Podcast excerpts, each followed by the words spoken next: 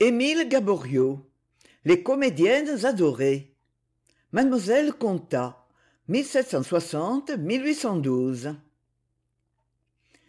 sommes en l'an de grâce et d'extravagance une admirable année. Vous plaît-il d'en ouïr les merveilles? c'est le temps des modes à la malbrou des fracs écarlates des petits chapeaux des grandes bourses à cheveux les femmes ont quitté leurs paniers immenses pour se glisser dans d'étroits fourreaux vêtements aimables qui dessinent les formes et accusent le nu. Elles ont enfin résolu le problème trouvé le secret de montrer décemment leur charme. Les hommes ont adopté des gilets à estampes. Sur leur poitrine ils étalent des tableaux fleurs paysages faits historiques. Les boutons sont autant de portraits. Ils représentent les héros du jour d'estaing breuil lafayette. Il n'est pas un petit maître qui n'ait son gilet des grands hommes. En cette année l'hiver a d'effroyables rigueurs. Jamais on ne s'était tant amusé. La misère est le prétexte et l'aiguillon du plaisir. La scène est prise les approvisionnements n'arrivent plus ce ne sont que bals et festins. Le bois et le pain vont manquer dit-on quelques jeunes seigneurs après souper mettent le feu à leur petite maison. Les glaces amoncelées barricadent les rues. C'est à qui montrera les plus gracieux traîneaux. Des pauvres meurent de faim et de froid. On chante on danse on joue la comédie pour les pauvres. Cependant le peuple utilise la neige. Il en élève au roi et à la reine des monuments de reconnaissance éternelle qui fondent aux premiers rayons de soleil. Alors machines aérostatiques font fureur. On essaie de liquider la banqueroute du prince de guéménée la france entière veut monter en ballon et naviguer dans les airs. On prend parti pour ou contre blanchard ou pilâtre du rosier. Le verbeux linguet entasse mémoire sur mémoire. Lafayette et rochambeau fondent avec les officiers qui ont servi en amérique la société de cincinnatus le duc de chartres se fait boutiquier. Mercier imprime mon bonnet de nuit. Les lettres édifiantes d'un vieux blanc manteau détaillent l'ensemble effrayant des milices ecclésiastiques. Les banquets de mesmer font rage. Tout paris court au réservoir de magnétisme animal. On s'arrache les verges déloniennes la salle des crises est trop étroite pour tous ceux qui en veulent goûter les enchantements la grande querelle des saint-val et de la vestris divise la cour et la ville. Carat qui chante si bien loué qui a joué du clavecin devant la reine sont de par m calonne nommés administrateurs. On ne parle que d'économie et le gaspillage est insensé. Toute la noblesse la reine en tête monte sur les planches. De toutes parts arrivent au roi des remontrances deux grands seigneurs se disputent l'épée à la main le rôle de l'ours dans le chasseur et la laitière. Le comte d'artois va s'enfermer trois jours à la trappe histoire de voir. Un prince du sang se fait funambule. Mademoiselle bertin veut intenter un procès au curé de saint-sulpice qui est devenu marchande de mode et a transformé sa sacristie en magasin de chiffons après tout cela pour attirer l'attention il faut quelque chose de hardi de surprenant un coup de pistolet au milieu d'un concert grotesque. Beaumarchais pour couronner cette année folle fait représenter la folle journée. La cour est exécutée en effigie la cour assiste à son exécution et elle applaudit. Elle s'arrache les places elle rit elle est ravie. Écrire le mariage de figaro n'est pas aisé le faire jouer est un miracle. Mais beaumarchais est l'homme des difficultés l'impossible l'attire la lutte lui donne des forces. Abattu il retrouve en touchant terre une vigueur nouvelle. Il a créé son héros son image l'intrigue est son élément. Comme il connaît son siècle il connaît la cour il marche d'un pas sûr et ferme sur ce terrain glissant. Il sait par cœur les courtisans et leurs faiblesses ces petits hommes sont des pantins dont il tient les fils. Il les fait mouvoir à son gré. Le roi lui-même a dit je ne veux pas que cette pièce soit jouée on répète ce mot à beaumarchais alors elle le sera répond-il. Et rien ne le rebute. Pour arracher une autorisation il fait cinquante-neuf fois le voyage du marais à la police. Puis il a l'art d'intéresser tout le monde à son succès ses ennemis surtout lui servent. Il flatte l'un défie l'autre oppose celui-ci à celui-là. Il s'est placé sous l'égide du comte d'artois. Le comte d'artois le défend et lui assure la protection de la reine. Il a encore pour lui m. Hue de méroménil. M. de vaudreuil fait de la réussite une affaire personnelle. Cependant le mariage de figaro a été lu aux acteurs qui l'ont acclamé on le répète à bas bruit en secret. On le répète sur le théâtre des menus. On va le jouer.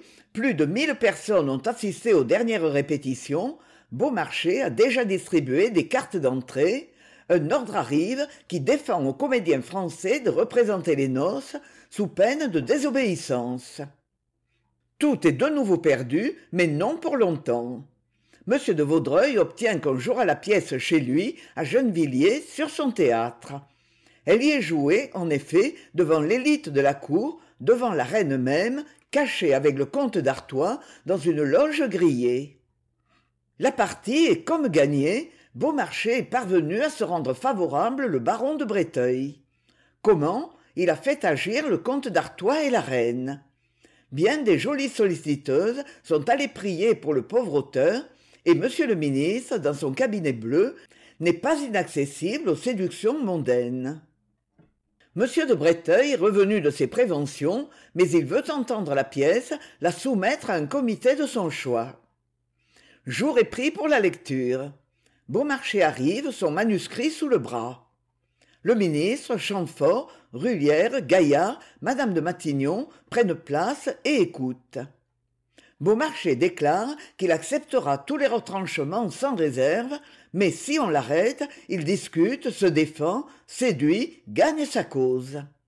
M de breteuil dit un mot je m'en empare s'écrie beaumarchais il fera le succès du quatrième acte. Voilà le ministre collaborateur. Rien n'a été retranché et la pièce est sauvée et enfin le avril la comédie affiche avec permission le mariage de figaro ou la folle journée. Dix heures avant l'ouverture des bureaux la capitale entière est aux portes de la comédie française. Quel triomphe pour beaumarchais. S'il aime le bruit il en a. Toute la cour les princes du sang les princes de la famille royale s'arrachent les places dès onze heures les valets de pied de la duchesse de bourbon ont été expédiés pour attendre la distribution des billets. La comtesse d'aussin forçant son caractère fait pour passer politesse à tout le monde. Madame de talleyrand l'avare triple une loge. Les cordons bleus perdus dans la foule coudoient les valets et les savoyards. Dès le matin les loges des acteurs et des actrices ont été envahies la grosse marquise de montmorillon demande asile à la gentille olivier. Desessart offre à dîner sur le pouce à madame de Sénectaire. la princesse de chimay et madame de matignon attendent l'ouverture chez mademoiselle sainval et quel auditoire dans la salle trop étroite! La princesse de lamballe l'aimable duchesse de polignac la spirituelle marquise d'andelot la belle madame de balby et madame de simiane plus belle encore. Puis ce sont mesdames de chalon d'estournel de laval d'espard la duchesse de lauzun mesdames de lascus et d'avaray. Les perles et les diamants ruissellent dans les loges. Dans l'ombre debout on aperçoit les grands cordons qui se haussent sur la pointe des pieds pour voir et pour entendre on se croirait au théâtre de la cour en un jour de gala. Dès cette première représentation le succès fut immense incroyable prodigieux. Il dépassait toutes les espérances et des auteurs et des acteurs. Les vingt premières représentations produisirent plus de cent mille livres je sais disait beaumarchais quelque chose de plus fou que ma pièce c'est son succès. Or ce succès la critique fit tout au monde pour l'arrêter. Elle y émoussa ses plumes. Ce qui se noircit de papier contre l'homme et contre son chef-d'œuvre est incalculable. C'était le temps des aménités littéraires et anonymes. On déclarait la pièce absurde immorale monstrueuse. Pour l'auteur ce n'était rien moins qu'un impudent coquin un scélérat un intrigant. Lui ne faisait que rire tout heureux de ce débordement d'invectives qui était selon lui l'essence même du succès. Les satires et les chansons le touchaient si peu que lui-même dit-on composa une épigramme non la plus mauvaise qu'il allait récitant partout. C'était à ce qu'il prétendait pour encourager les rimailleurs agissant ainsi comme ces pauvres acrobates qui avant de faire la quête mettent en guise d'appât quelques sous à eux dans la sébile il n'était d'ailleurs pas besoin de ce petit charlatanisme. Beaumarchais avait pour lui le public de même qu'il eut la postérité. Cette folle journée qui assurait à son auteur l'immortalité révéla pour la première fois au public les qualités précieuses le talent souple et fin d'une actrice jusqu'alors restée dans l'ombre mademoiselle beaumarchais qui se connaissait en talent l'avait remarqué dans les jeunes amoureuses et lorsqu'il distribua sa pièce c'est à cette ingénue de comédie qu'il confia le rôle éblouissant de la spirituelle mais peu ingénue suzanne. Ce choix qui surprit fort tous les comédiens souleva des réclamations. Mademoiselle fannier qui jouait les soubrettes avec un certain éclat écrivit pour retenir ce rôle comme étant de son emploi beaumarchais qui était dans son droit maintint son choix. Il fut bien inspiré. On n'avait point encore vu à la comédie-française une soubrette si piquante et si déliée. Suzanne contat fut étourdissante de verve de gaieté et d'entrain. Impossible d'être plus délicieusement coquine plus coquette plus amoureuse plus honnêtement rouée. À la première représentation une bonne part des bravos fut pour elle la pièce était à peine finie que préville surpris enchanté vient lui sauter au cou devant tout le monde.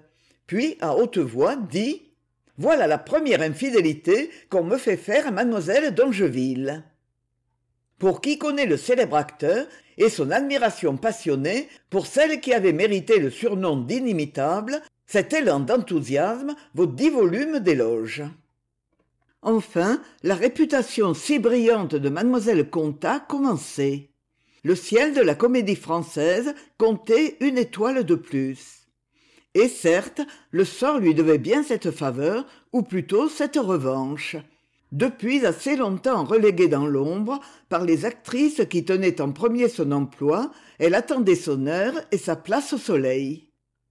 Louise contat avait alors vingt-quatre ans de même que son talent était dans tout son éclat sa beauté célèbre arrivait à son complet épanouissement. Jamais elle n'avait été plus jolie. Sans être très grande elle était admirablement bien faite. Toute sa personne respirait une suprême distinction. Soubrette alerte et vive elle savait prendre le ton et la noble démarche des plus grandes dames de la cour. De grands yeux tour à tour langoureux ou pétillants de malice éclairaient son visage charmant et d'un ovale parfait. Sa physionomie mobile était piquante et spirituelle. Le sourire qui errait sur ses lèvres d'un dessin exquis découvrait des dents fines et blanches. Enfin sa voix claire n'avait que des notes sympathiques c'est une admirable vénus dit un pamphlet du temps taillée par quelque grand sculpteur dans un bloc du marbre le plus blanc. Seulement il n'a pas eu le temps d'achever son ouvrage et il a confié les mains et les pieds à quelqu'un de ses manœuvres. Ses pieds et ses mains en effet laissaient à désirer. Mais elle savait dissimuler cette imperfection et à la scène nul ne s'en inquiétait. Née à paris le juin louise contat fut déclarée actrice qu'elle n'avait pas six mois c'est sur les planches d'un théâtre qu'elle apprit à marcher. Elle bégayait encore que déjà on lui faisait épeler des rôles. Dès l'âge de douze ans elle serait partie pour quelque petite ville avec une troupe nomade sans madame préville qui la protégeait et qui lui sauva les ennuis et les déboires de la province. Alors sans pitié pour les pauvres comédiens. Préville et sa femme furent ses premiers professeurs. Celle-ci dont le jeu était trop réglé dont le talent semblait trop appris par cœur comme celui de la rive paralysa les moyens de la petite Contat. préville en revanche lui fut très utile. Jamais élève ne fut plus digne d'un tel maître. Étonné de l'intelligence précoce de l'enfant le grand comédien lui consacra tous ses soins. Non dit fleury qu'elle n'eût trouvé d'elle-même tous les secrets d'un art qui en définitive ne s'enseigne pas mais préville voulait lui rendre plus faciles les éléments de la diction solfège de la parole qu'il faut apprendre nécessairement pour se présenter en public mais que plus nécessairement encore il faut oublier si on veut réussir c'est le 3 février 1776 que la future grande coquette débuta dans Athalide de Bajazet, puis dans Zaïre, puis dans Britannicus, où elle jouait Junie. Ses débuts ne firent pas sensation. Elle avait peu de disposition pour la tragédie. Mademoiselle Contat vient de débuter, dit la harpe, avec une jolie figure, mais pas de voix et peu de talent. Grimm ne lui est guère plus favorable elle est médiocre dans la tragédie écrit-il et elle a des gestes maniérés mais elle a une agréable figure et des yeux spirituels sur la beauté tout le monde est d'accord mais en ce temps vraiment barbare la beauté pour réussir au théâtre ne suffisait pas. Il fallait quelque chose encore. Ce quelque chose mademoiselle conta le possédait mais nul ne s'en doutait encore. Elle eut donc peu de succès. En même temps qu'elle avait débuté dans des rôles de jeune princesse mademoiselle vadé qui n'avait ni sa figure ni son esprit ni même ses aptitudes. Cependant précisément pour ces motifs on lui opposa mademoiselle vadé. Aucune de ces dames de la comédie française ne la redoutait. Mais les progrès de mademoiselle vadé désignés à la faveur allaient lentement. Ceux de comtat eussent été rapides si elle avait obtenu la permission d'avoir du talent. On ne le lui permettait pas. Cependant cette opposition même la servit on triomphe deux fois lorsqu'en réussissant on donne un démenti à ses détracteurs. Elle ne jouait donc que les rôles dont les autres actrices ne voulaient point. On ne la laissait paraître que dans les mauvaises pièces et elle cherchait à les rendre meilleures. Malgré de tels procédés elle ne se décourageait pas. Elle travaillait et elle travaillait utilement comme elle le prouva bien plus tard le plaisir et l'amour guettaient alors les jeunes comédiennes dans les coulisses. Mademoiselle contat était trop jolie pour manquer d'adorateurs. Pour commencer elle tomba mal. Son premier grand amour fut un certain monsieur de Lupsac, un vrai chevalier de comédie qui avait un grade dans la maison du roi. Il était d'assez petite naissance pauvre comme un gascon mais beau comme apollon galant autant que boufflers et spirituel par-dessus il fit à mademoiselle contat une cour si assidue qu'enfin il réussit à se faire aimer et même à faire renvoyer un financier fort assidu près de la jeune actrice. Ce charmant cavalier n'avait que deux petits défauts il aimait le vin et le jeu. Le jeu surtout. Au biribi en une nuit de déveine il aurait sans remords risqué sa jolie maîtresse. Mais il joua tout ce qu'elle possédait de diamants et de bijoux et il perdit. Un soir au moment de partir pour une fête mademoiselle contat cherche ses parures. Au désespoir tous les écrins sont vides. Rien il ne reste plus rien. Elle allait crier au voleur appeler la garde. Lupsac pensa qu'autant valait ne point initier le commissaire au petit secret du ménage il avoua sa faute.